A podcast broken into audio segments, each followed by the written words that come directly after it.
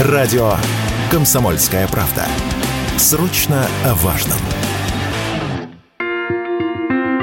В России снизились цены на фрукты и овощи. Стоимость черешни, нектаринов и персиков упала более чем в два раза по сравнению с майскими ценами. Это произошло из-за того, что на полках магазинов появился свежий урожай из Таджикистана, Узбекистана и Турции. В России эти фрукты, если выращивают, то в очень небольшом объеме, поэтому цены напрямую зависят от импортеров, пояснила радио «Комсомольская правда» генеральный директор информагентства «Fruit News» Ирина Козий черешни на рынке присутствует порядка 5, может быть, 10% от общего объема продаж.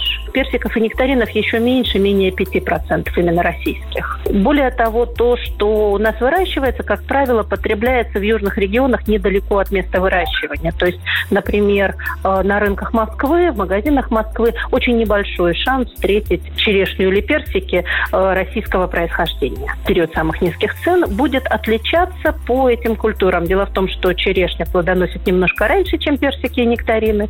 И, соответственно, на черешню э, самые низкие цены у нас, как правило, в конце июня, начале июля. На персики и нектарины в июле-августе.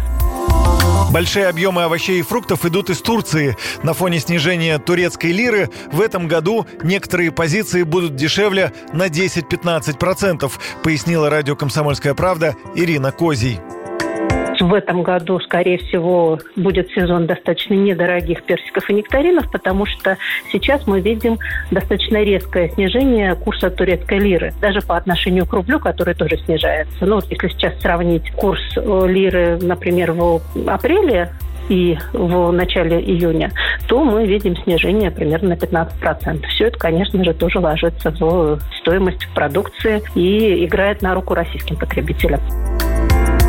Ранее сообщалось, что Россия сохранила позицию самого крупного покупателя овощей и фруктов из Турции. Экспорт в Россию в мае этого года вырос на 7% до 86 миллионов долларов.